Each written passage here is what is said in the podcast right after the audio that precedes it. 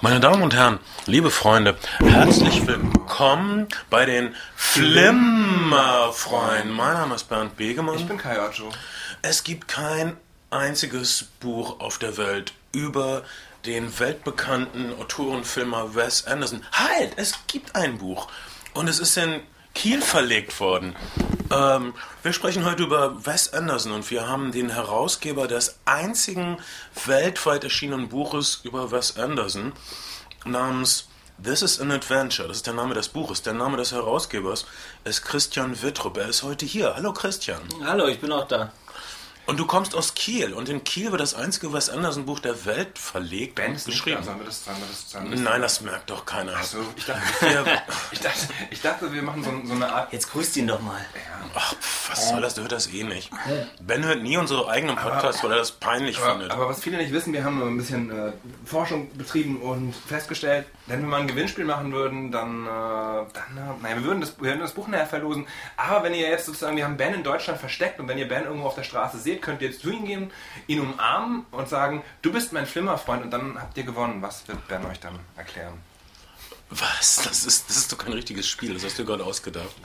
Diese Radiosender machen das immer. Wir haben irgendwo den Geldtransporter versteckt. Finde den Geldtransporter und sprecht den Fahrer an und dann hast du Ja, es, es gibt auch Leute, die hören diese Radiosendung, wie ich gerade merke. Ich habe mich immer gefragt, wer hört das? Das Zeitmagazin hat eine Uhr versteckt. Und du hast schon oft mitgemacht und wir, du willst jetzt ein Gewinnspiel erfinden, das du auch gewinnen kannst. Äh, nachdem du so oft Mr. RSH nicht getroffen hast im, im Einkaufszentrum. Oh Mann, ich musste mal äh, die Mediaanalyse für RSH machen, als ich in der unabhängigen An Landesanstalt für das Rundfunkwesen gearbeitet habe, musste ich das zwei Wochen lang das RSH-Programm von morgens bis abends hören und es auf sprachliche und metasprachliche Äußerungen durchforsten. Und dann musstest du da aufschreiben, 30 Sekunden Trailer, 20 Sekunden Gewinnspiel teasern und musstest du immer irgendwie ankreuzen, redaktionell, nicht redaktionell. Wobei ich vorher das äh, Startprogramm des Beate-Use-Kanals auf sprachliche und metasprachliche Äußerungen zwei Wochen lang analysieren will, wie musste. willst du dann ah, mh, analysieren? Das musst du halt mitschreiben. Musst du Und das, mitschreiben? ähm, das Schlimme ist halt, das Schlimme, Wozu hast du eigentlich studiert? Das ist ja furchtbar. ich habe das Praktikum, ich habe das mit zwei, zwei Mädchen erste Hälfte 20 gemacht. Ich war zu der Zeit auch erste Hälfte 20. Wir saßen also in diesem Zimmer und haben die ganze Zeit geschnittenen Hardcore geguckt, in dem die Softcore-Stellen geloopt wurden, weil man muss ja auf Filmlänge kommen. Das heißt, wann immer Penetration angesagt war, wurde dann einfach nochmal das Rummachen vom Anfang nochmal rangeschnitten. So, bis, bis du halt 90 Minuten hast. Wer guckt Softcore? Das ist das sind wirklich kranke Spinner. Ich das das waren die 90er. Und, ähm, Ja, okay. Ähm, okay, das war auf jeden Fall eine, eine Situation, die eines Wes Anderson-Helden würdig ist. Wes Anderson ist, äh, es ist ganz selten, es, es gibt kaum noch Autorenfilme, es gibt kaum noch Autorenkino, es gibt kaum noch Filmkunstkinos. Äh, Wes Anderson ist bei euch eine rare Spezies. Wir haben in unseren Talk, Talkback-Blogs Nee, In unserem- Talkback, in unseren Kommentaren. Foren. Sonst Leute, macht jetzt Wes Anderson! Ich wusste nicht, dass Wes Anderson-Fans so aggressive Leute sind. Das passt eigentlich gar nicht, ja. Überhaupt nicht. Man würde denken, ja, also normalerweise ein Wes Anderson-Fan, der ein Wes Anderson-Flimmerfreund äh, verlangt, wird das eher so formulieren, ja, ihr solltet das mal machen, aber ich würde schon von euch erwarten, dass ihr es nicht tut. Naja, kein Wunder, aber so ist das halt. Ich warte hier schon eine ganze Zeit. Aber hey, es ist okay. Oder, oder was, zeichnet Wes, was zeichnet Wes Anderson-Helden aus? Ja, also ich meine, der, äh, du hast da schon ein paar Charakter Charakteristika natürlich auch gezählt. Also der Wes Anderson, äh, Wes Anderson Held ist ja eher äh, ein, ein passiver Typ vielleicht. Also ein Vorwurf, der den Film ja gemacht wird, ist ja zum Beispiel, da wird ja nichts erzählt. Also da werden keine Welten revolutioniert. Da, äh, da passiert vielleicht nicht viel.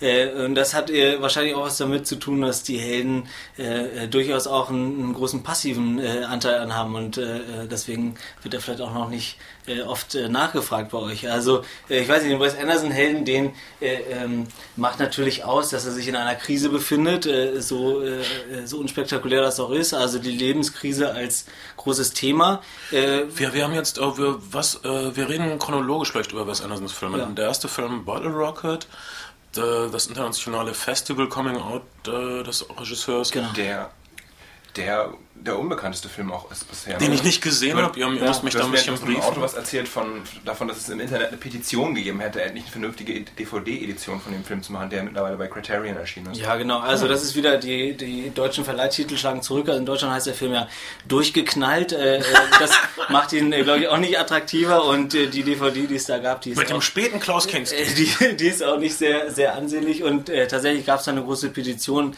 eine Criterion Edition dann zu machen in Amerika. Die gibt es jetzt auch mittlerweile. Also das ist ein sehr äh, heiß geliebter äh, Film für Wes Anderson-Nerds oder für den Hardcore-Kern der Wes Anderson-Freunde äh, bestimmt. Gibt es, äh, tre trefft ihr euch manchmal? Trinkt ihr Tee zusammen oder so? Also ich kenne, ich treffe sie nicht. Nein, Nein, aber wenn, wenn man so sieht, das, das äh, wird natürlich alles im, im Netz verhandelt und da, da war der Film halt schon immer ein großes Thema. Ähm, und das ist schon früh ein sehr, sehr typischer Film für ihn. Also da können wir gleich äh, nochmal drüber sprechen. Es gab einen Kurzfilm, genau, du sagst gerade, Bottle, ähm, Bottle Rocket hieß der auch. oder? genau, das ist auch, der, der heißt auch Bottle Rocket. Das war dann sozusagen so, ähm, ja, das erste Mal, dass er auffiel bei Sundance. Äh, Lief lief der, Sundance? Ist Genau. dann aber in Sundance ohne, ohne Glanz und Gloria quasi mehr oder minder untergegangen, habe ich, hab ich gehört. Genau. Und dann, dann kommt also James Brooks, der auch Produzent der Simpsons ist, Genau. sieht diesen Film, sieht irgendwas in Wes Anderson und ruft in, wo hat er gelebt? In Texas? ja, ja, in Texas. In genau. Texas in der Provinz an und sagt, Jungs, wir machen einen Spielfilm. Also das ist, das ist eine unglaubliche Geschichte, wenn man sich, sich das, äh, ich glaube, das wäre heute auch nicht mehr möglich. Also die haben die äh, Owen Wilson und Wes Anderson als, als äh, Schreiberteam dann nach Hollywood geholt und Also denen die- die waren viele, ja, genau, viele. Monate und Jahre Zeit gegeben tatsächlich, um dann ein Spielfilmdrehbuch aus dem Stoff zu entwickeln.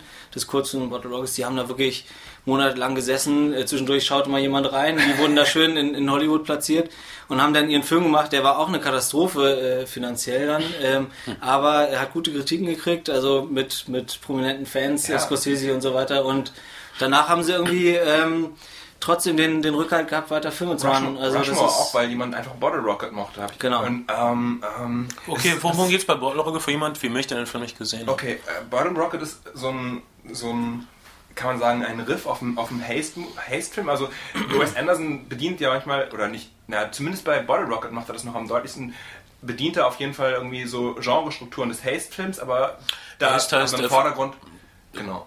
Kai, bitte. Es gibt so viele Leute, die Caper, Haste, Einbruchsfilm, Schurkenstückfilme, Ja, ich weiß nicht, Gaunerstück-Film. ein Gaunerfilm, Ein- ein, ein Einbruchsklaufilm.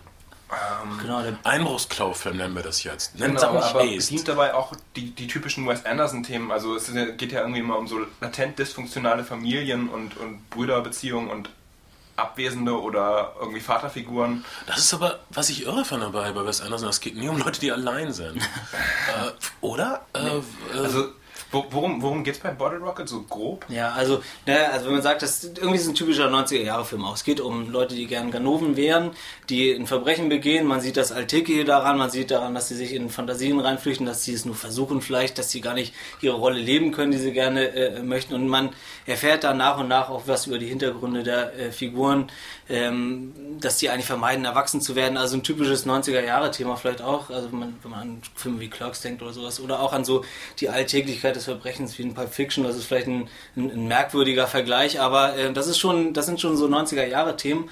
Aber gleichzeitig eben typischer Wes Anderson-Film, dass er ähm, Figuren zeigt, die irgendwie in einer Sackgasse stecken, die nicht weiterkommen in ihrem Leben, die auch unglücklich sind mit ihrem Leben. Ähm, Freunde, diesmal keine Familie, die sich dann auch äh, streiten, irgendwie ähm, äh, ja, fast ganz auseinandergehen, aber am Ende äh, wieder ähm, sich so versöhnlicher gegenüberstehen. Das ist so eines seiner großen Themen. Also wenn man sagt, was verändert sich in den Filmen, was wovon erzählen die, dann erzählt er eigentlich immer genau nie von Leuten, die alleine sind, wie, wie Bernd gerade sagte, sondern immer von Gruppen, von Familien, von Freunden, äh, die Konflikte haben und am Ende dann irgendwie sich mit anderen Augen betrachten und irgendwie ähm, dann ähm, zusammen vielleicht ein neues Leben in Angriff nehmen. Wes Anderson ist jetzt irgendwie, glaube ich, kein Träumer, der, der dann irgendwie zeigt, ja, jetzt ist äh, alles gut und das wird jetzt die glorreiche neue Zukunft, aber es gibt immer dann so eine Versöhnung am Ende und äh, wenigstens die Hoffnung auf ein neues Miteinander. Ich hatte immer das Gefühl, dass das die Metageschichte von allen Autoren und Ja. Kunstfilmfilmen überhaupt ist, nämlich Ja. die Außenseiter, die für sich allein nichts sind, die, die zusammen zumindest ein bisschen mehr sind, manchmal sind sogar Gewinner zusammen. Das ist ein Film, den ich so oft gesehen habe. Viele Sportfilme sind so, äh, viele ähm, europäische Filme, zum Beispiel jetzt Micmacs gerade war so, ähm, also immer künstlerische Filme. Du hast Leute, die äh, eigentlich nicht klarkommen, aber als Gruppe zusammen sind sie was. Das ist eine Geschichte, die einsame Kunstfilmkinogänger sehr gerne hören. Ja, einfach. bestimmt. Also so gesehen ist er ein typischer äh, Autorenführer, wenn man das so mag. Aber ich weiß nicht, ich habe das Gefühl, unter dieser lockeren Oberfläche und auch unter dieser, äh, ja, äh, überhaupt der großen Oberfläche der Filme, dann nimmt er diese Probleme sehr ernst. Und, und das sind auch manchmal so ein bisschen unpopuläre Sachen. Wenn man sie an, an, an Bottle Rocket denkt, da erzählt er tatsächlich davon, äh, bis zu einem gewissen Grad, dass die Figuren erwachsen werden müssen in so einem konventionellen Sinn. Also er, er problematisiert die Figuren. Die bleiben jetzt nicht die Außenseiter, die Hauptsache wir halten zusammen, dann können wir große Kinder bleiben und das hat auch was Glamouröses. Ähm, ich glaube, er stellt das viel mehr in Frage als andere äh, Leute, die solche Geschichten erzählen. Also er nimmt seine Figuren da schon ernst und das finde ich auch manchmal so ein bisschen das ist, glaube ich, etwas unpopulär, wenn man sagt, ihr sollt erwachsen werden. Aber das, äh, das macht er äh, tatsächlich mit seinen Filmen, mit seinen Figuren öfter mal. Das wäre ja nett. Äh, ein Vorwurf, den man hört gegen was anderes, ist, dass er sowas wie der Godfather der Pate der Hipster ist. Ja. Äh, Hipster ist ja was, was man nicht richtig übersetzen kann. Das weiß ich jetzt nicht. Ja. Hipster sind diese, im Grunde die Leute, für die die Zeitschrift Neon gemacht wurde in Deutschland. Also, hey, ihr seid so liebenswert zurückgebliebene Typen mit euren Captain Future T-Shirts und so und, euren Heidi-DVDs, was weiß ich, oder find- eure, euren drei Fragezeichen-Kassetten. das ist so Zum, liebenswert. zum, zum einen finde ich, ist in Bottle Rocket schon viel von dem, von dem angelegt, was, was seine späteren Filme ausmacht. Also auf, auf dieses Hipstertum hin. Also du hast diese, du hast diese Zeitlupen-Momente, du hast diese. Ähm, also du hast, glaube ich, mal gesagt, dass, dass es in, in, in, Songs immer um Moment geht. Und bei Wes Anderson habe ich, hab ich auch oft das Gefühl, es geht in den Szenen um den Moment. Also du hast irgendeinen starken Song. Also in jedem Film hat er irgendeinen eher obskuren, meistens eher einen obskuren Rolling Stone-Song. Ja, auf jeden Fall so British Invasion Musik, Ja, British genau. Invasion Musik Mhm. immer. Und dann hat er diese st- stilisierten Slow-Mos. So, du hast, du hast diese Brüdergeschichte, du hast irgendwie so mit James Caan so eine ansatzweise so eine Vaterfigur, wie sie bei Wes Anderson relativ häufig auftritt.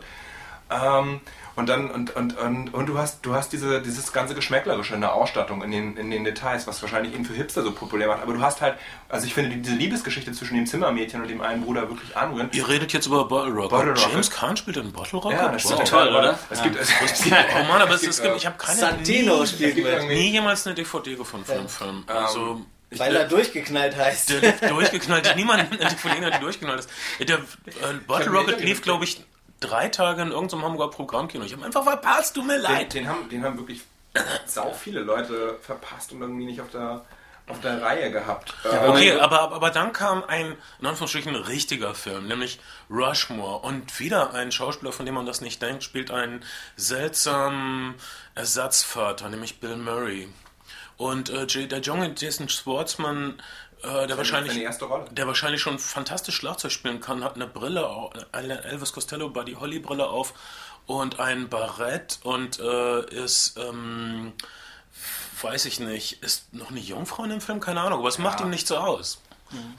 Ja, also der, der Film, das, das ist tatsächlich so der, der große Durchbruch auch bei uns. Also der kam bei uns zwar auch drei Jahre zu spät ins Kino, also der ist von 98 und 2001, glaube ich, lief der hier dann auch. Was heute auch Ähm, nicht mehr denkbar wäre im Zeitalter des Genau, Internets. da hat man Verleih äh, gut zugegriffen und, und eben hier den Markt auch, auch erschlossen. Genau, das ist, äh, das ist so äh, der prototypische Wes Anderson-Film. Also sagen wir mal, ähm, man erfährt in Bottle Rocket viel über die Figuren, das macht die Filme ja aus. Also bei, bei äh, ja, dem ganzen äh, Drumherum erfährt man immer sehr viel über die Figuren, über äh, deren Vergangenheit. Aber in, in, in Rushmore ist das viel ausgeprägter. Also da geht es dann tatsächlich um äh, die, die Hauptfigur und, und ähm, die ganzen Facetten des, des Lebens äh, vorher, vor der Situation des Films und ähm, wie sich die Figur dann, dann entwickelt. Also der ist, der ist noch viel typischer, der Film. Äh, spielt, wurde gedreht an Wes Andersons alter Schule in Texas. Wes Anderson sowieso, ähm, ich hatte nie einen Eindruck, ein Hipster. Ich hatte mal einen, also äh, Eindruck, so das ist der ultra begabte Junge, der schon immer irgendwie Theaterstücke mit seinen Puppen aufführt und so weiter. Hm, das klingt schwul.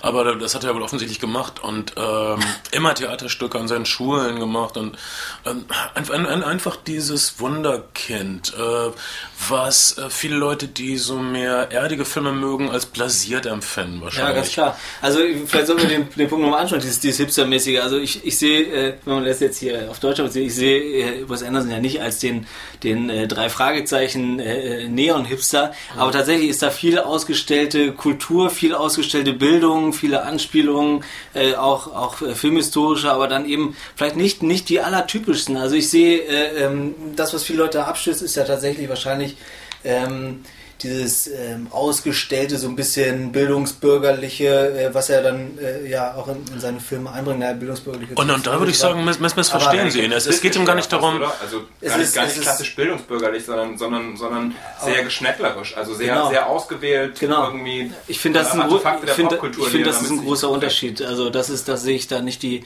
die mhm. Neon-Komponente, aber tatsächlich schon. Ähm, ja, jemand, der, der äh, ganze Welten ja in, in seinen Filmen vereint, also mit, mit tausend Anspielungen und so etwas. Ja. Okay, wir müssen gleich nochmal drüber reden, was Rauschmer ist, aber ich habe gerade diesen Gedanken, äh, eine Sache, die Autorenfilme wirklich vereint ist, äh, das, das sind die Haltungen ihrer äh, Protagonisten. Also zum Beispiel in Jim Jarmusch, du wirst je, in jedem Jim Jarmusch-Film wirst du eine symbolische Geste der Verweigerung finden. Das mhm. ist ihm wahnsinnig wichtig. Mhm äh, dass irgendeiner Nee sagt, ich mache euren Scheiß nicht mit oder so. Ähm, eine Wes Anderson-Figur verweigert anders. Äh, er wird dann nicht so eine laute, rockige Geste machen, er, er, er, wird den anderen keinen Stinkefinger zeigen. Er wird da so stehen bleiben im Raum, so während die ihren Mist machen und sich das ja. so angucken und sagen, ja, macht ihr nur einen Mist, ich stehe hier rum. Ja, so, genau, so sieht's aus. Also der, die Filme, die haben echt, echt da, da zwei Sachen, die, die, die sehr attraktiv machen. Vielleicht erstmal diese Verweigerungshaltung. Also du siehst jemand, der melancholisch in der der Welt steht und, und einfach stehen bleibt. Das ist, ist wahrscheinlich ein gutes Bild.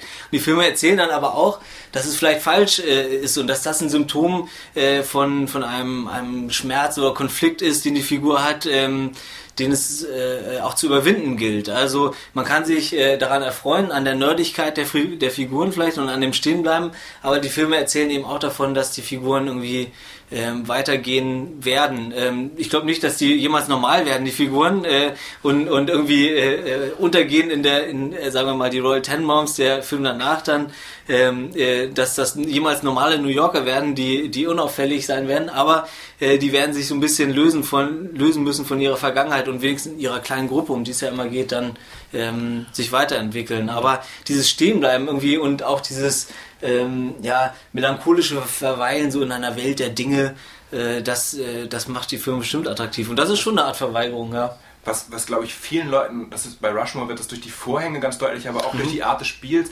übel aufstößt bei Wes Anderson manchmal ist, ist dieses theatralische und ausgestellte. Also mhm. ähm, auch durch die, durch die Manierismen seiner Figuren, durch die Ausstattung, aber auch durch den Einsatz von Musik, hast du, hast du oft das Gefühl, es hat was sehr Artifizielles. Also was, das ist, verbinden ihn vielleicht mit Leuten wie Jean-Luc Godard, die auch irgendwie mehr Spaß teilweise an der Form hatten als an der, an der Narration. Also du hast eigentlich immer eine relativ ähnlich gelagerte Narration und das Narrative scheint Wes Anderson teilweise auch gar nicht so sehr zu interessieren, sondern ich habe oft das Gefühl, es, es, es geht ihm auch sehr sehr um die Form und das finde ich, da finde ich, dass du, du sowas wie obwohl, Empathie mit den Figuren. Obwohl Rushmore, einer, vielleicht sollten wir kurz die Handlung von Rushmore erzählen, er ist einer der äh, klarsten Handlungen. Deshalb ist vielleicht Rushmore der populärste Film mit von äh, ja. Wes Anderson. Kann, kann jemand mal kurz die Handlung von Rushmore zusammenfassen?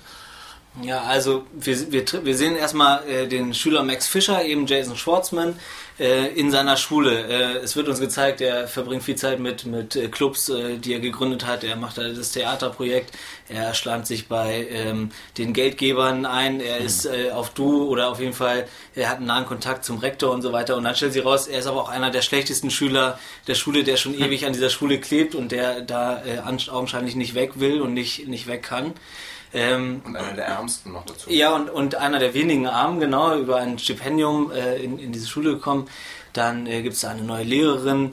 Ähm, er äh, sagt zu seinem Vater selber, ich bin wie äh, jemand, der äh, wie ein Kapitän, der mit dem Meer verheiratet ist. Nur für mich ist das die Schule. Vielleicht sollte ich mal, vielleicht sollte ich mal mit Frauen äh, was anfangen. Aber was macht er dann? Er verliebt sich in eine Lehrerin der Schule eben.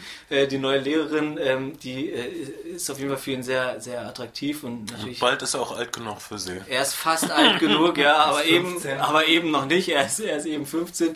Ähm, und die beiden Figuren, die, die verbinden da noch einiges. Äh, äh, seine Mutter ist gestorben, äh, ihr Ehemann ist gestorben, der auch was mit der Schule zu tun hatte. Also alles, äh, äh das bindet beide Figuren eben an diese Schule. Dann gibt es eben Bill Murray, äh, ja, ein Schauspieler, der in fast allen Wes Anderson-Filmen vorkommt.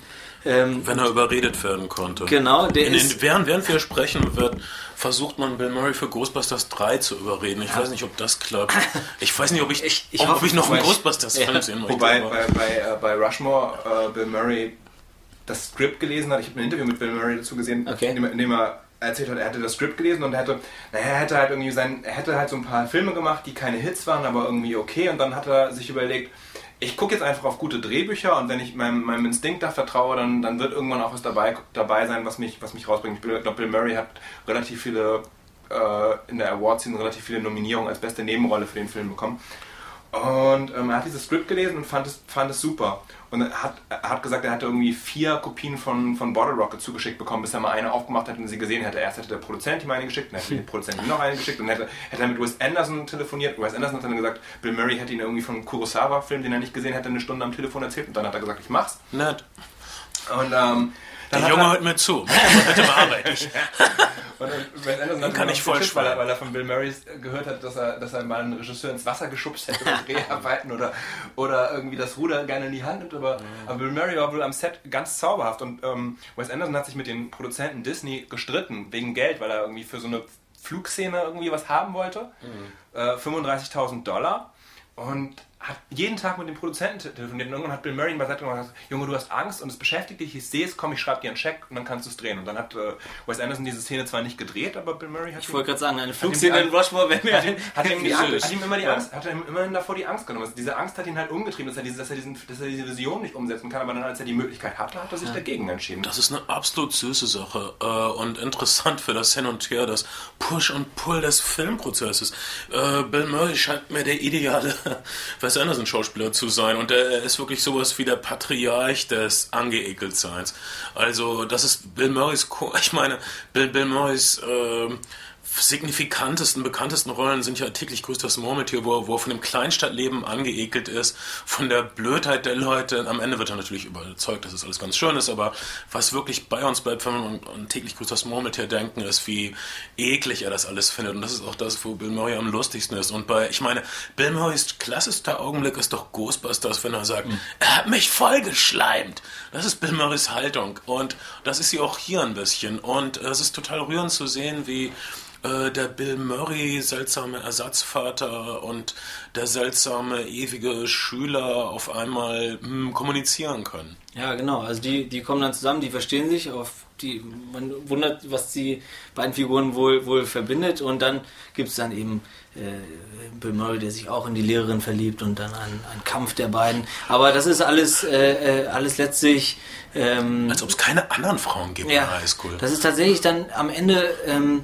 fast vernach, äh, äh, das kann man fast vernachlässigen, äh, denke ich, weil am, am Ende ste stehen die Figuren dann wieder äh, ähm, anders zusammen. Also da haben wir äh, so eine ganz typische, jetzt wir sprachen ja schon über, über, über äh, den typischen Wes Anderson Schluss mit, den, mit der Slow-Motion-Einstellung und der Musik und so weiter. Dann haben wir am Ende eben eine, eine ähm, äh, Theatersequenz wieder, wo Max Fischer wieder ein Theaterstück inszeniert, aber diesmal eben an einer anderen Schule und dann lauter persönliche Gesten damit einfließen lässt und ähm, äh, alle Figuren nochmal ähm, zusammenbringt und dann ähm, die wieder zusammen vereint sind auf einer Tanzfläche und äh, wir haben wieder eine Slow-Motion-Einstellung, typische Ensemble-Einstellung am Schluss. Es geht immer um, um Gruppen eben in diesem Film. Und ähm, da ist dieser äh, Wettkampf um die Frau, äh, die dann höchstwahrscheinlich äh, niemand von beiden äh, bekommen wird, dann äh, schon wieder Nebensache. Es geht eigentlich darum, wie die Figur mit ihrer Vergangenheit außen, äh, sich auseinandersetzen. Okay, kommen die Frauen bei Wes Anderson ein bisschen schlecht weg? Ich meine, sind Frauen, sind, sind immer diese Fata Morganen, diese, diese unwirklichen Fernwesen. Kann man ich meine, Wenn man an Angelica Houston in Darjeeling Limited zum Beispiel denkt, ja, die Ja. abwesende Mutter. Ja, in, in seinem nächsten Film, Die Royal Tenenbaums, versucht er das Mädchen ein bisschen klarer zu zeichnen, aber sie ist äh, dann noch viel neurotischer als die Brüder und irgendwie noch ein bisschen selbstmordgefährdeter. Ja, aber das ist schon eine der großen weiblichen Hauptfiguren. Ja, genau, davon gibt es nämlich gar nicht. Ja, genau, ja, als Margot Tenbaum, genau. Davon gibt es tatsächlich vielleicht gar nicht so viele, ja, interessanter Punkt. Äh, okay, fast immer Brüderkonstellationen. Ne? Was ja auch ein bisschen irgendwie Wes Anderson, das ist, ist auch wie, wie, wie, ich weiß nicht, der Fassbinder-Vergleich hängt vielleicht ein bisschen, aber man kann schon sagen, dass Wes er Anderson eine Familie. so eine, so eine, so eine Kreativfamilie Ja. um sich geschart hat. Immer- immer denselben Owen- Yogalehrer Owen dabei. Wilson gehört dazu, zumindest bis, bis Royal Tenenbaums. Also ich glaube, momentan schreibt Wes Anderson eher mit äh, Noah Birnbach. Ja, Baumbach, ja, genau. Baumbach, ja. Hm, ja. genau. Ähm, aber aber die, die, die Wilson-Brüder, dann viele Schauspieler, die er immer wieder in den gleichen Nebenrollen besetzt. Äh, Mir, mir, mir, mir fällt immer die, die- dieser alte, ist das ein Inder oder so auf, Ja, der immer mhm. dabei ist? Mhm, genau, Ja. das ist, den haben sie anscheinend angeblich in ihrem Coffeeshop in Texas kennengelernt äh, und, und den dann mitgeschleppt und immer wieder gecastet, ja. Genau. Aber ich meine, also das, das muss man vielleicht echt betonen, das ist vielleicht überraschend. Also wenn wir sagen, ja, das Wunderkind Wes Anderson und dem wurde so viel Vertrauensvorschuss gegeben und nach Hollywood geholt und also Owen Wilson spielt zu dieser frühen Zeit einfach eine, eine ganz wichtige Rolle auch als, als Co-Autor. Und viele Wes Anderson Fans und, und überhaupt viele oder auch die populärsten Filme sind eigentlich die, die Owen Wilson mitgeschrieben hat. Und die haben auch schon ähm, einen leicht anderen Charakter. Ich glaube, Owen Wilson ist sehr wichtig äh, für, für die Komik der frühen Filme und überhaupt auch, äh, auch fürs Melancholische. Jason vielleicht, Schwartzman ja. hast du auch ein bisschen, ein bisschen das Gefühl, so, dass die Manierismen und so, die er in dem, in dem, in dem, in dem äh, Rushmore-Film Mhm. äh, an den Tag legt, dass das halt auch so Figuren sind, die oft Owen Wilson-Figuren in Filmen. Also du, du hast könnt, die Figur hätte auch gut von einem jüngeren Owen Wilson gespielt werden können. Ne? So. Aber vielleicht auch Wes Anderson, aber die haben ja auch aufeinander gehockt. Also Ja, es ist wirklich so. irre. Also niemand denkt äh, an Owen Wilson als, als Auteur oder Ja, als äh, Kunstfilmer, weil, weil er hat so viele komische romantische Komödien mit, weiß ich nicht, wem gedreht, Jennifer Aniston oder so, keine Ahnung. Und äh, Echt viel Mainstream und dann dieser unangenehme Suizidversuch. was so irre ist. Und äh, das, das greift jetzt ein bisschen vor, aber ich finde es wirklich irre, wie ähm, ähm, äh, äh, Owen Wilson hat also diesen wirklich hässlichen Selbstmordversuch hinter sich mit viel Blut und aufgeschnittenen Armen und äh, hat trotzdem noch seine Sonnenschein-Persönlichkeit äh, vor der Kamera. Das finde ich wirklich irre. Und äh, ich, Darjeeling Limited war doch der erste Film nach diesem Selbstmordversuch. Das ist jetzt vielleicht ein bisschen Nee, zu war vor dem Selbstmordversuch. tragisch. Nein, der war nach dem Selbstmordversuch. Nee, Darjeeling? Ich, ich, ich, ich weiß aber nicht, ob, ob es der erste danach Der, war. der, der wurde vor dem Suizidversuch gedreht, oder? Ja, das könnte ich nicht beschwören. Also Also, ich ich, glaube- finde viel unheimlicher als, als der Jelly Limited, der versehrte Owen Wilson ist eigentlich die Selbstmord äh, Ja. ähm, äh, Sequenz in, in Royal Tenenbaums, äh, wo äh, die, die er seinem Bruder ja sozusagen auf den Leib geschrieben hat. Die, äh, die die, die finde ich viel härter, wenn man die im Nachhinein sieht. Zu der Ja. Musik von wirklich. Elliot Smith läuft. Genau. Elend. ich meine, das ist wirklich Das ist echt eine Menge. Ja. Äh, Selbstmordfigur redet über Selbstmord zu Elliot Smith. Puh, Musik, Mann, das ist heftig. Äh, naja, aber ich komme nur drauf, weil, mh, tut, tut mir leid, meine Gedanken sind gerade gewandert. Äh, weil in Darjeeling Limited gibt es diese Szene, wo Luke Wilson auch wirklich sagt, äh, wörtlich als Dialogzeile, ich habe versucht, mich umzubringen. Das ist so ein bisschen, ist das überhaupt noch äh, Lit, ähm, Fiktion? Naja, da, da gibt er sich ja sozusagen preis, rennt den ganzen Film mit diesem, mit, mit dem Kopfverband rum Ja. und, und mit, den, mit den anderen Sachen und, und mit, dem, mit dem blauen Auge und sagt, er hat einen Motorradunfall gehabt und dann äh, ähm, eröffnet er sozusagen äh, seinen Brüdern, äh, dass er versucht hat, sich, sich umzubringen als, als schockierende Nachricht. Das ist ja einer der absoluten Hö- Höhepunkte des Films und weiß ich, das ist ganz typisch für die Wes Anderson-Filme auch, dass man irgendwann zu dem Punkt kommt, wo man ähm, einander die Wahrheit sagt. Und, und da ist es tatsächlich der Selbstmord. Und wenn man dann Royal Tenenbaums äh, bedenkt, den Owen Wilson ja, ja äh, mitgeschrieben hat, also das Thema, äh, das schwingt da schon die ganze Zeit mit, aber kein Wunder bei diesen melancholischen Sackgassenfiguren, äh, dass da auch Royal, Selbstmord Royal Tenenbaums Rolle spielt. auch, ja. auch eigentlich eine, eine, also da sagt ja der Titel schon, eine dysfunktionale Familiengeschichte, kann man so sagen. Die aber verzweifelt aneinander festhalten, die, Ja. die, die, die, die für sich selbst und alle völlig wieder unter demselben Dach zusammenkommen. ja, die sich ja so, sozusagen untereinander schon verliebt sind und ja genau, die, die brauchen sich auch, ja. Und über, über die Geschichten hinaus hast du auch, das ist mir da also aufgefallen, hast du halt auch diese, diese Obsession. Also du hast irgendwie schon diesen, dieses Jacques Cousteau-Buch in, in Rushmore, du hast diesen Bruder, der auf so einem quasi Jacques Cousteau Expeditionsschiff unterwegs ist in Royal Tenenbaums. Du hast, du hast offensichtlich wirklich Obsessionen aus seiner Jugend, die ihn verfolgen. Gibt's, hat er sich mal dazu geäußert, wo, womit er sich so, mit was für Popkultur er sich so in der Jugend auseinandergesetzt Gehen hat? wir ganz weit zurück. Wes Andersons Vater, Wes Andersons Familie Texas. Sein Vater ist äh, Werbemann im weitesten Sinne. Recht erfolgreicher Werbemann. Der, der kleine Wes kommt auf Privatschulen. Seine Mutter ist Archäologin. Ich habe bei mir herausgefunden, dass ich fast nichts bin, was meine Eltern nicht auch sind. Also, das wird eigentlich reichen. Du hast also den, den Werbemann-Vater, also Spezialist für Außenwirkung, Spezialist für glänzende Oberflächen. Du hast die Archäologin, die wirklich in den Schmutz kriecht, um kleine Schätze zutage zu bringen. Das ist Wes Anderson äh, zusammengenommen. Äh, du hast diese gut äh, funktionierenden, hübsch anzuschauenden Tableaus und was wird dort ausgestellt? Kummer und Schmerz. Kummer und Schmerz und Artefakte aus 100 Jahren Kultur, ja genau. Also das ist, das stimmt schon. Also wenn man, das sind so ein paar offensichtliche Sachen natürlich. Also die Scheidung der Eltern irgendwie, das ist so immer ein Thema in, in, den Filmen. Dann äh, die äh, Archäologenmutter, äh, überhaupt dann ähm, Familie als Thema und äh, Cousteau, äh, das ist ja... Right Tannenbaum ist tatsächlich eine Archäologenmutter. Ja, genau. genau. Und, ja. und äh, das Cousteau-Thema, darauf wurde ja natürlich nach The Life Aquatic mit Steve Zissou am meisten äh, angesprochen. Ähm, also die Tiefseetaucher auf Deutsch. Ähm, und da sagt er natürlich...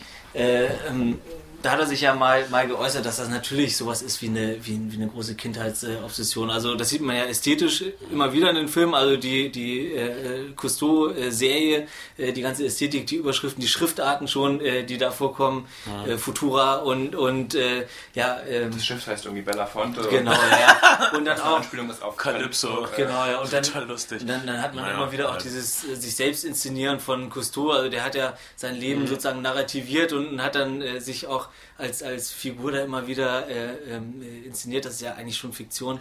Das ist ja was, ja, was wir, wir, wir, haben mal einen Cousteau-Cast ja. gemacht äh, bei unserem Eich. Warst du da schon bei? Ja, also, ja? Da, ich ist ja toll. Die, die, genau, du hast die, die Box besorgt. wir, hätten, wir, hätten irgendwie, wir hätten ein Gewinnspiel dazu machen sollen. Haben wir auch. Ich glaube, wir haben, glaub, wir haben Taucherbrillen. Habt ihr die? Wir haben Taucherbrillen versucht. Leute mussten Taucherbrillenfotos von sich selbst schicken oder so. Ja. Das wäre so lustig von uns. Hat das irgendjemand gemacht? Ja, das haben Leute gemacht. Das haben auch Leute Preise bekommen. Also jeder, der, der die Tiefseetaucher äh, sieht, der sollte sich auch die Schweigende Welt angucken. Also von, Voll ja, genau, wir, wir, die, Tiefse, die tiefste Tower ah. ist wirklich ein. Ich habe den, hab den in der Premiere auf der Berlinale gesehen was, äh, und habe zwei Reihen hinter Wes Anderson gesessen, was wow. nerdig, ja, ein bisschen nerdig klingt. Du bist einfach geil, du hast jeden Film auf der Berlinale gesehen mit Jackie Chan oder echt, mit Westerwelle oder so. Mit Westerwelle. Nur so.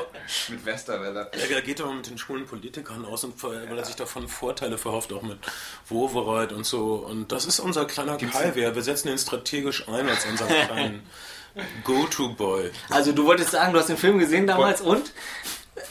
Nein, ich wollte, ich, ich wollte ist da was passiert, über mein, über da seinem Regierungsviertel Du hast den Film aber gesehen, ich wollte dich nicht, ich wollte nicht Wes, Anderson, Wes Anderson war schon so, fand ich so nerdig, weil er diese, hatte diese Leica M8, also diese, diese digitale, diese, digitale äh, diese analoge Leica-Kamera die ganze Zeit in der Hand hat Fotos gemacht. Das fand ich, das fand ich schon, das, also das war schon irgendwie nerdig, obsessiv und, und hat auch irgendwie was von Hipster, so, also mhm. wirklich ähm, das hat auch was von drei Fragezeichen auf Geschmack, Kassette zum Einschlafen. Ähm, Entschuldigung.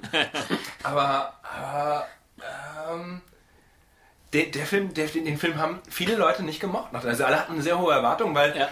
viele gesagt haben, also so zum, einen, zum, einen, zum einen hat, hatte man das Gefühl, wenn Hipster dann auch Trend und irgendwann ist der Trend durch glaube ich. Ja. Und du hattest das Gefühl, er hat diese, diese Manierismen auf die, auf, die, auf die Spitze getrieben. Also er hat sich wirklich, wirklich in, in, in, in, in Looks verliebt, offensichtlich in die, in die Ausstattung verliebt, in, aber hat sich nicht mehr so richtig für die Geschichte interessiert. Und die Zuschauer haben sich leider auch nicht für die Geschichte interessiert. Es gibt ja Leute, die hassen den Film und es gibt Leute, hm. die lieben den Film. Also es, äh, ja, vielleicht magst du kurz sagen, worum es geht. Ja, also äh, weil da, da, da, sollte man vielleicht nochmal forschen. Also das ist echt ein generelles Phänomen. Also der Film, der hat echt polarisiert. Und äh, da ging es sogar mir mir äh, irgendwie so als, als schon anfänglichem Fan. Äh, ich habe den zweimal hintereinander gesehen, als der, als der hier im Kino war. Und beim ersten Mal war ich echt so ein bisschen enttäuscht und habe mir irgendwas ähm, erhofft, was nicht so sperrig ist und was mir das bedient, was ich mir schon erwartet habe nach The Royal Tenenbaums. Also ähm, etwas, was vielleicht nicht ganz so distanziert wirkt. Weiß ich nicht. Und dann beim zweiten Mal wurde es schon besser. Das ist irgendwie auch typisch für die Filme. Ich glaube, irgendwann sieht man mehr hinter der Oberfläche und sieht mehr die Figuren, je öfter man die, die Filme gesehen hat. Das sind echte Grower, so finde ich. Okay. Ähm, aber ähm, zum Beispiel der Film, äh, was jetzt äh, das Buch angeht, zum Beispiel, der beschäftigt die meisten Leute, also ähm, die meisten äh, Leute, die sich da mit, mit Einzelaspekten, mit einem Film beschäftigen, die stürzen. Du, du redest jetzt über dein Buch, naja, das, das wollen wir jetzt gar nicht. Wes Anderson Buch überhaupt, das hier weltweit erschienen ist. Das heißt, This is an Adventure von Christian Wittrup herausgegeben äh, in Kiel in dem Verlag Ludwig, was ein schöner Vorname ist, weil es der Vorname von Ludwig von Beethoven ist und ihr müsst es kaufen. Das ist, mh, mm, das ist ein Adventure. Entschuldigung, ich weiß nicht, wieso ich huste. Danke, Bernd. Äh, nein, also auf jeden Fall äh, ist, es, ist es der Film, auf den sich die meisten gestürzt haben, die jetzt nur einen Film als Beispiel nehmen wollen. Das scheint ein, äh, der Film zu sein, in dem viel gipfelt, was, was Wes Anderson ausmacht und der heute äh, vielleicht äh, gerade dadurch, wenn man sich damit beschäftigt, irgendwie super interessant ist. Also für mich hat der Film auch gewonnen äh, nach mehrmaligem Sehen. Äh, aber das war der polarisierende Film. Ja, für, für mich ist einer von, von diesen Weltfilmen. Das ist, äh, ich, ich war in meiner Kindheit auch besessen von Jean-Jacques Cousteau, äh, Fernsehausstrahlungen. Die kamen immer montags und ich durfte aufbleiben, obwohl ich noch zu klein dafür war. Und das war so aufregend, dass es sowas wirklich gibt, so seltsame Fische, dass man mit Haien tauchen konnte, dass man Taucheranzüge haben kann, die aussehen wie Astronautenanzüge. Dieses ganze Design, äh, diese, diese ganze Dramaturgie, die in Jacques Cousteau äh, Dokum äh, Anführungsstrichen Dokumentationen reinging oder und uns ist auch aufgefallen, dass man damals ein völlig anderes Verhältnis zur Natur hatte. Also in die schweigende Welt oder in einem von diesen frühen Fernsehausstrahlungen gibt es eine Szene, wo die Taucher so sagen, hm, ein Korallenriff ist sehr interessant. Wir schauen mal, was drin ist. Tun wir mal eine Dynamitstange in ein Korallenriff. Das ist nicht mehr die Einstellung, die man heute hat. Sprengung und dann abfischen und untersuchen. In den Filmen gibt es ja auch manchmal noch die bösen Fische und die guten Fische und die Ja. bösen Fische müssen auch mal brutal abgewehrt und dann Ja. vielleicht auch gegessen werden. Die Bestien. Das, äh, das gibt's da schon, ne? Ich meine, Hans Hass und so, das fand, habe ich damals ja erwähnt, äh, mochte Jacques Cousteau ja nicht. Das war für ihn ein Blender. Und warum auch nicht? Weil, hey, Blender sollen Filme machen, ähm, egal. Äh, die tiefste Terror ist also. Äh, handelt von, von dieser, ich, okay, es handelt von nichts Bestimmten, aber man, man ist in so einer traumartigen Jacques Cousteau-Welt mit einer Jacques Cousteau-ähnlichen Gestalt von Bill Murray dargestellt, die diese seltsame Expedition eigentlich schon ein bisschen zu lange gemacht haben. Die sind schon ein bisschen zu lange auf See. Die hatten, die haben den äh, Zeitpunkt zum Aufhören verpasst. Ja, genau. Der hat sich selbst inszeniert als, als Held seiner eigenen äh, Filme und, und seines eigenen Lebens und irgendwann ist die Zeit irgendwie, ist es weitergegangen und er ist immer noch der Alte geblieben. Der Film beginnt ja damit, dass er auf einem Filmfestival verlacht wird äh, für seine äh, altmodischen Filme und für seine unwissenschaftliche Arbeit. Also er sagt, äh, ein Hai, äh, den ich nur als Leopardenhai, glaube ich, äh, ähm, äh, beschreiben kann, der hat meinen besten Freund Ja. der hat meinen besten Freund gefressen und jetzt werde ich auf eine Expedition gehen, um den zu finden. Wahrscheinlich werde ich ihn töten. Mit Dynamit. Also im Grunde, also, Im Grunde genommen fast eine Moby Dick-Geschichte. ja, äh, vielleicht, ja. Auf Ja, jeden Fall ist er auf der Jagd. Das, das wird dann irgendwann aufgegeben im Ja, Laufe des Filmes. Und du merkst dann irgendwann, dass er, dass er sich damit auseinandersetzen muss, irgendwie, dass er sich selbst irgendwie äh, äh, belogen hat und dass er seine Rolle nicht weiterspielen kann, dass er irgendwie doch ein alter Mann geworden ist, der äh, äh, vielleicht auch nicht mehr den Rückhalt hat. Aber am Ende steht die Crew wieder zusammen und egal ob, ob äh, das ist der einzige Film eigentlich, wo die Hauptfigur in, äh, in ihrem alten Feld dann wieder Erfolg hat. Also da sieht man dann wieder ein Filmfestival und da gibt es tatsächlich Applaus und so weiter. Das spiegelt dann eher das wieder, was ihm so privat widerfährt, eben, dass er seine Crew zurückgewonnen hat, seine Freunde wieder eine Familie um sich starrt, aber eben so ein bisschen ehrlicher zu sich selbst ist. Ähm, das ist witzigerweise der einzige Film, denke ich, wo, wo ähm, also zum Beispiel Max Fischer, der ist dann nicht mehr bei, in, auf seiner alten Schule, der ist nicht mehr auf Rushmore und bleibt da und wird da äh, irgendwie in seiner alten Rolle erfolgreich. Das gibt's bei Wes Anderson nicht. Die Figuren, die gehen irgendwie woanders hin, aber äh, bei The Life Aquatic kommt dann beides zusammen. Also privat irgendwie eine Veränderung und äh, dann wieder Erfolg. Das ist schon, das ist schon merkwürdig. Das ist Ähm, der erste Film, den er ohne Owen Wilson geschrieben hat. Genau, und Wilson spielt mit, wie immer, Ja. aber den hat er, den hat er ohne ihn geschrieben. Ohne Wilson ja. hat eine seltsame Rolle als Flugzeugsteward, Genau. äh, ein verstoßener Sohn von Bill Murray, der dann zurückkommt und Bill Murray was zum Nachdenken gibt. Dann konkurrieren sie um Ähm, dieselbe Frau. Die tiefste Taucher, oh, mal wieder tief. Ja. Ein alter und ein junger Mann konkurrieren um dieselbe Frau. Was soll das bedeuten irgendwie? Wieso ist das so wichtig? Egal. Aber tiefste Taucher, als ich das in einem vollbesetzten kommerziellen Multiplex gesehen habe, ohne Wes Anderson, äh, dachten alle, es wäre so ein lustiger Film mit Bill Murray und Ja. es ist eine Komödie ohne Lacher, die trotzdem toll ist. Äh, Mhm. es gibt wirklich kein, es ist so eine Schmunzel, so, so ein unglaubliches Schmunzeln äh, war bei mir die ganze Zeit. Äh, mit, mit so kleinen Sachen, zum Beispiel wenn irgendjemand fragt dann, dann Bill Murray, ja, ihr seid ja auf diesem Expeditionsschiff, wie, wieso haben alle von euch Pistolen, helft damit Pistolen? Die Antwort ist, weil das besser aussieht und weil das jungsähnlicher ist. Äh, aber in, in, in einem Film gibt es darauf keine Antwort. Das ist nun mal so, wir haben immer schon Pistolenhalfter gehabt. Ja, und da ist dann nur die Frage, ob die Praktikanten auch eine kriegen. Also, genau. Es ist so seltsam, es ist so seltsam, es ist nicht wirklich lustig, es ist einfach nur irgendwie verdreht und äh, es ist ein sinnloses Detail, was ähm, wirklich wichtig ist für Wes Anderson und für mich als Zuschauer ist es dann auch wichtig. Ich möchte das dann auch wissen. Äh, die, die Pistolenkrieg, die Pistolenhalf der Hierarchie auf diesem komischen Schiff. Genau. Ähm, wenn, wenn, man sowas überhaupt nicht mag, mh, hm, lieber nicht, dann. Ich glaube auch. Also dann auf jeden Fall nicht, nicht mit äh, die Tiefseetaucher einsteigen, wenn man empfindlich ist. Also Bottle Rocket finde ich ist wirklich, glaube ich, ein guter Einstieg, oder? Also, ja. also ich finde, das hat immer noch irgendwie viel von, der, von viel Form, von einem bisschen was von einem Genrefilm und, und, und es ist wirklich angenehm zu gucken und nicht so manierismenlastig wie spätere Filme von ihm, finde ich. Ja, ich denke, ja, ich habe das Gefühl, so eigentlich der, der äh, mit am meisten Crossover-Potenzial von den neuen Filmen, das war dann äh, Darjeeling Limited vielleicht. Stimmt. Das, äh, das war wirklich so, da hat er sich ein bisschen erholt von, von den, dem polarisierenden Effekt der Tiefseetaucher. Äh, ich glaube, das war, das war so ein Film, der, der viele Leute wieder mit ins Boot geholt hat. Uh, Darjeeling Limited ist ein, äh, eigentlich ein, ist eigentlich ein Roadmovie auf einer, auf, auf Schienen, uh, und zwar in Indien. Ich war ein bisschen, ich hatte keine Lust, den zu sehen, weil ich Leute, die nach Indien gehen, um was rauszufinden über sich selbst, finde ich furchtbar, normalerweise. Uh, er, er, bezieht sich aber auf einen anderen Indien-Film, den ich zufällig hier habe, nämlich, Jean Renoirs Der Strom. Mhm. Äh, er meint, das wäre äh, der Film, der ihn äh, auf Indien irgendwie angeturnt hätte. Also ich nehme mal an, dass äh, Wes Anderson nicht aus Spiritu, oh, vielleicht doch, äh, hat Darjeeling Limited, der von drei Brüdern handelt, die äh, beschädigt auf einen Indientrip im Zug gehen und sich dann äh, Lebenslügen demaskieren und sich Wahrheiten übereinander sagen und dann äh, doch wieder zusammenrufen. Äh, hat Darjeeling Limited mystische Qualitäten auch oder sucht er auch äh, Indiens Mystik einzufangen in irgendeiner Form? Also ich habe das Gefühl, dass er, dass er das eher so ein bisschen lächerlich macht, dass er daraus auch, auch seinen, seinen, seinen Witz erhält. Also ich weiß nicht, ich glaube... Ja diese Federnzähne zum Beispiel. Ja, genau, klar, die machen da äh, auch, auch mal ein, ein, kleines Ritual und so weiter, aber der Film zeigt ja auch, die wissen gar nicht, was sie machen. Das bedeutet ja. auch nichts, das geht mehr um die Geste, das hätten die auch in einem äh, Starbucks in, in Chicago machen können, glaube ich, die, die drei Brüder. Im Endeffekt geht es ja darum, dass sie irgendwie den Tod des Vaters und, und die Abwesenheit der Mutter irgendwie äh, verbinden und, und irgendwie versuchen, sich gegenseitig zu helfen. Ich glaube, das hätten sie auch woanders machen können. Der Film, der zeigt ja auch dann, wie die beiden oder wie die drei Brüder äh, dadurch durch Indien stolpern und oh, ist das toll und hier kaufe ich mir ein paar Puschen auf dem, auf dem Markt und so weiter. Aber äh, man sieht ja an, an den anderen Leuten und äh, an denen sie so vorbeiziehen, äh, die sind nicht in Indien angekommen. Es hat auch wenig mit Indien zu tun.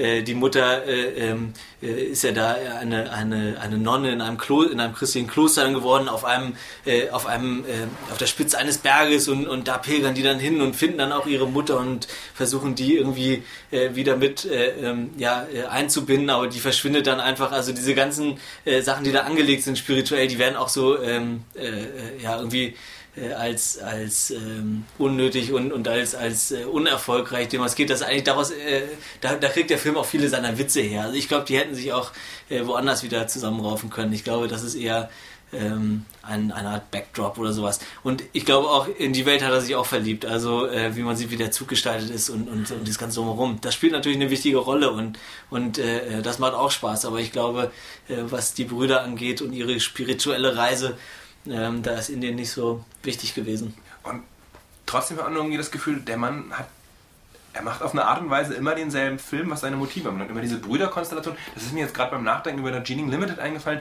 Ja, du, hast wieder, du, hast wieder, so eine, so eine Beischlafgeschichte mit der Schuf, äh, Schu, Schu, äh, äh, Zugschaffnerin. Also irgendwie, und du hast irgendwie das, was so ein bisschen an diese Romanze mit der Bottle Rocket, mit dem Bottle Rocket Zimmermädchen erinnert. Mhm. Auch wenn die ein bisschen unverbindlicher ist. Ähm, also du hast, du hast wirklich so, so motivische Sachen, die in jedem Wes Anderson-Film in anderen Settings, in anderen Variationen immer wieder auftauchen. Das zeichnet ihn wahrscheinlich auch als ein Autor aus, dass er, dass er sozusagen Besessenheiten, Obsessionen hat, die er immer wieder neu variieren und verarbeiten muss. Ähm, da bedient er ja irgendwie auch das, was viele Leute erwarten, glaube ich, von so einem Autor.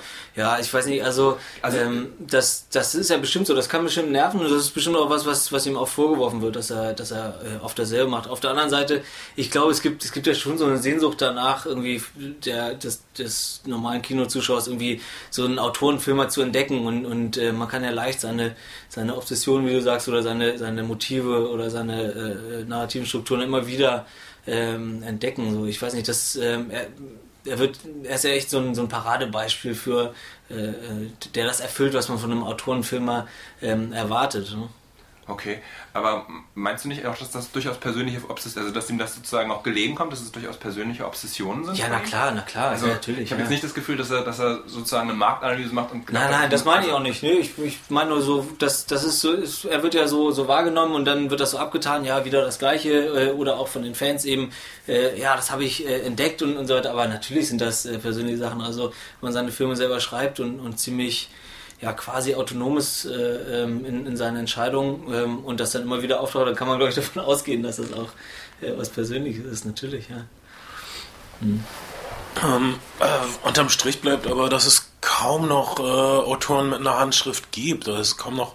Ähm, ich fand das immer ein Problem bei dieser Auteur, Autorentheorie, dass sie äh, kurz gesagt Leute belohnt, die immer dasselbe tun. Und dass sie dann zum Beispiel jemand wie Louis Malle, der auch ein brillanter Filmmacher ist, Genau das wollte ich gerade sagen. der ja. aber nie denselben Film nochmal gedreht hat, der einen Film über Selbstmord dreht, das Irrlicht und als nächstes dreht er eine Slapstick-Komödie, Sassy in der Metro. mein Essen mit Andre. Hm. Ähm, also, du hast, ähm, äh, dass jemand wie Louis Malle nicht richtig gewürdigt werden kann, weil er immer einen anderen Film dreht. Äh, und äh, ich fand das immer eine Schwäche. Äh, auf der anderen Seite habe ich das Gefühl, dass es bei äh, Wes Anderson, das geht, er will wirklich, äh, er, er, er ist der Anti-Michael Bay. Also du, du hast bei Michael Bay ist ein Regisseur, es muss, jeder Moment muss groß sein. Es gibt keine kleinen Momente. Selbst wenn Leute sich unterhalten an einem Tisch, dann habe ich einen Helikopter über dem Tisch und Ja. mach was weiß ich. Es, und, und Michael Anderson äh, wer Wes Anderson, Entschuldigung, äh, ist, ist das Gegenteil. Er hat selbst die großen Augenblicke, wenn, wenn, wenn die Familie zusammenbricht, wenn, wenn alle, alles geht unter, aber wir stehen hier so an der Wand und machen uns so unsere Gedanken und das ist keine große Sache.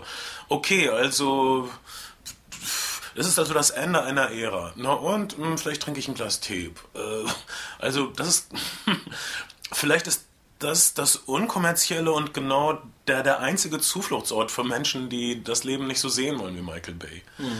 Äh, Ja. Reden wir vielleicht über seinen letzten Film, wo alle gehofft hatten, dass er ein Riesenhit wird, der fantastische Mr. Fox. Ist Ungewöhnliches der so gefloppt?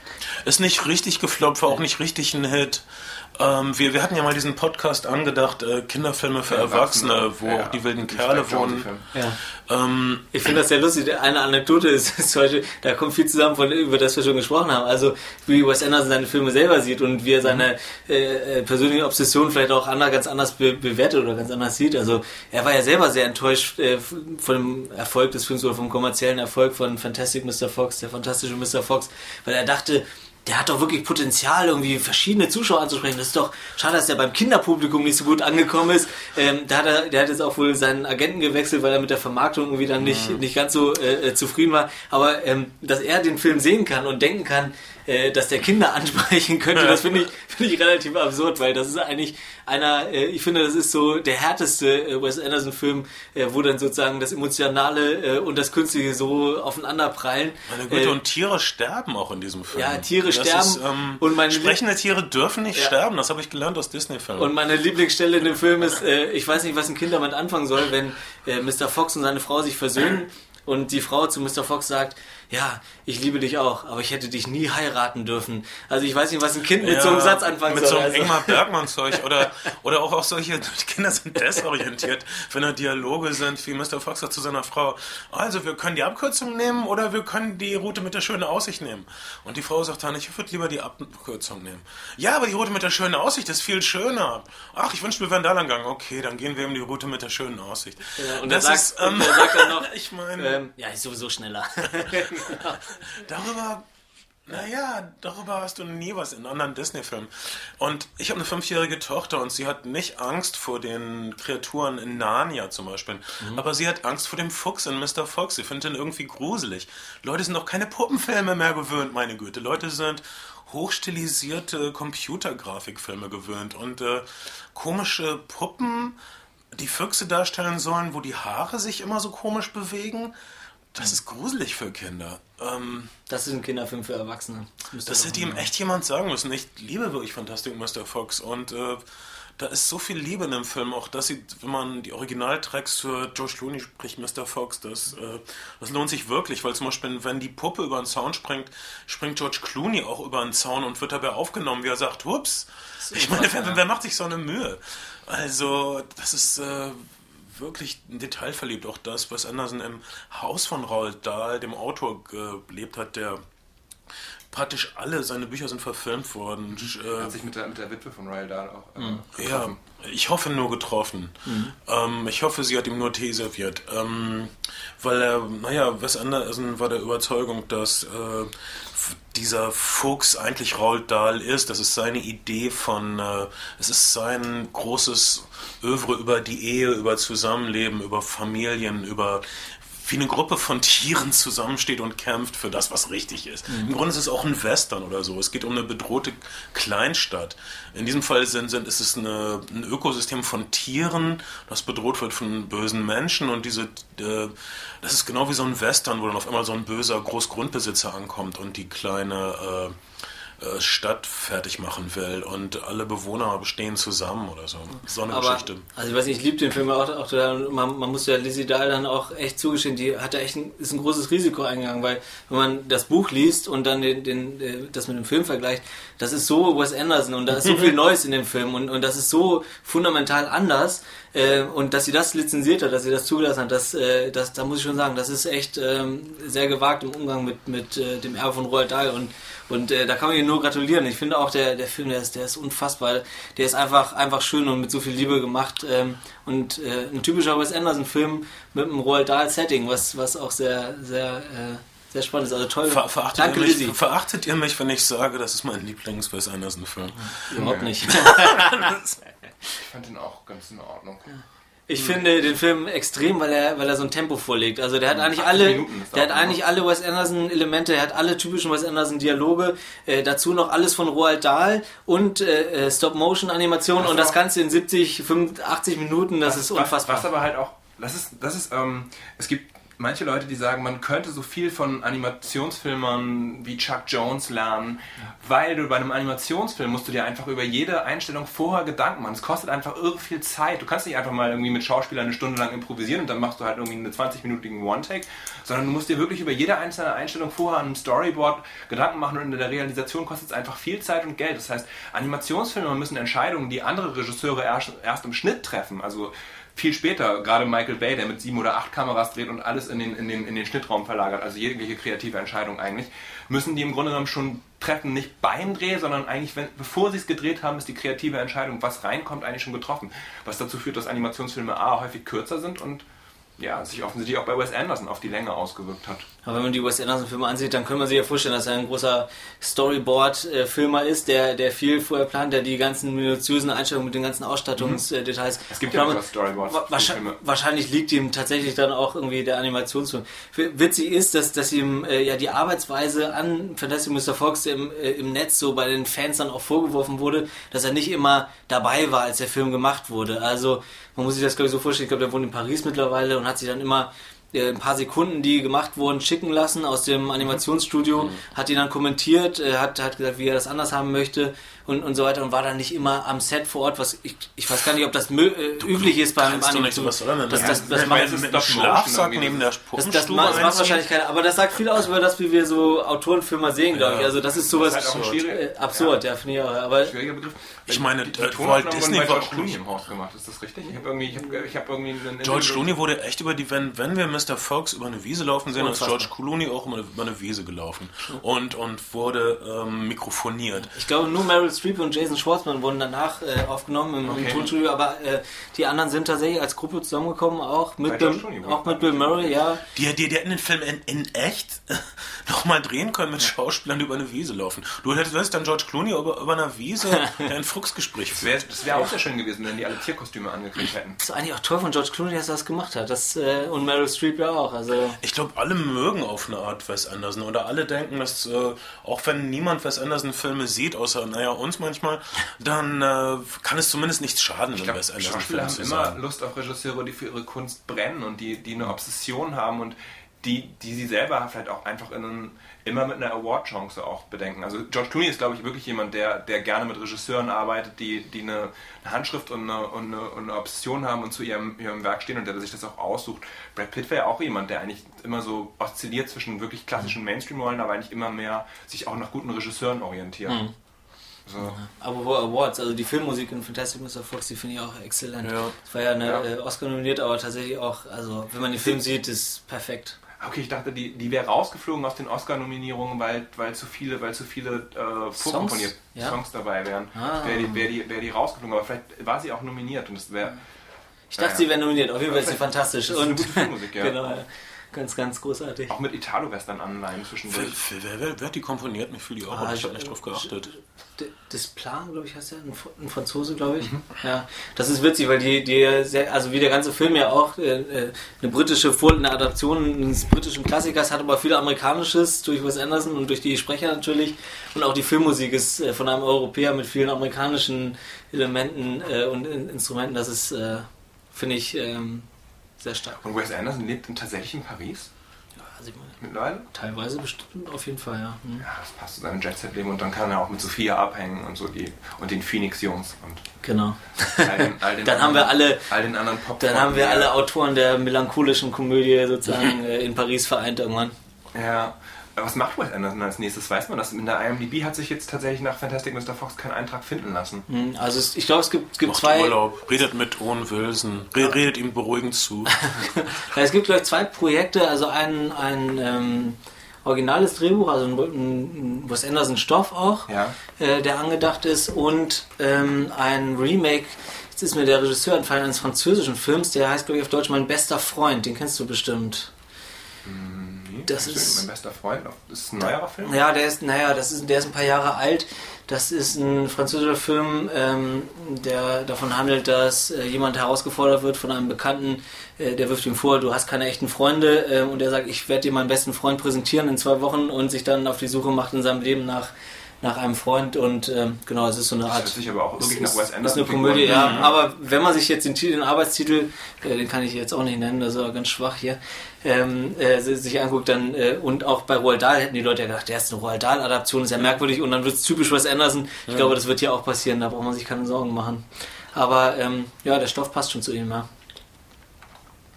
Okay, ähm, ich, ich finde es total fantastisch, dass du zu uns gekommen bist. Ich bin glücklich, dass wir mal Experten hier haben. Das haben wir so selten.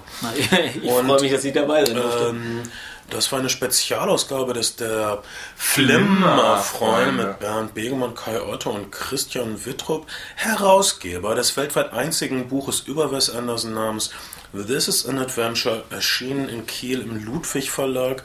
Äh, sehr empfehlenswerte Sammlung äh, von Aufsätzen, Einsichten ähm, über den letzten lebenden Auteur namens Wes. Ähm, das ist, okay, es gibt noch ein paar andere. Aber es gibt wenig. Äh, Das passt auch ganz gut in unser, unser Serien mit W. die Serie Wes. mit. Ja, vielleicht ist es das. Wir, wir hatten The West, wir werden The Wire machen. Vielleicht Wes ist auch eine eigene Serie im Grunde. Ne? Eine Seifenoper ohne Melodramatik. Mit langen Folgen. Mit echt langen Folgen und verrückten älteren Schauspielern, die Patriarchen sind. So fühle ich mich ein wenig hier. Ich bin der Grüß-August Bill Murray, Schrägstrich Gene Hackman, der irgendwie dabei sein muss, aber der bald sterben wird. Ich bin froh, dass ihr mich toleriert habt, Jungs. Äh, komm mal wieder, Christian. Ähm, wir denken uns ein Thema für dich aus. Und äh, das war's für heute. Ben kommt zurück. Alles ist vergeben. Ähm, ich habe mir eine neue Buttercremetorte gekauft. Und bis bald.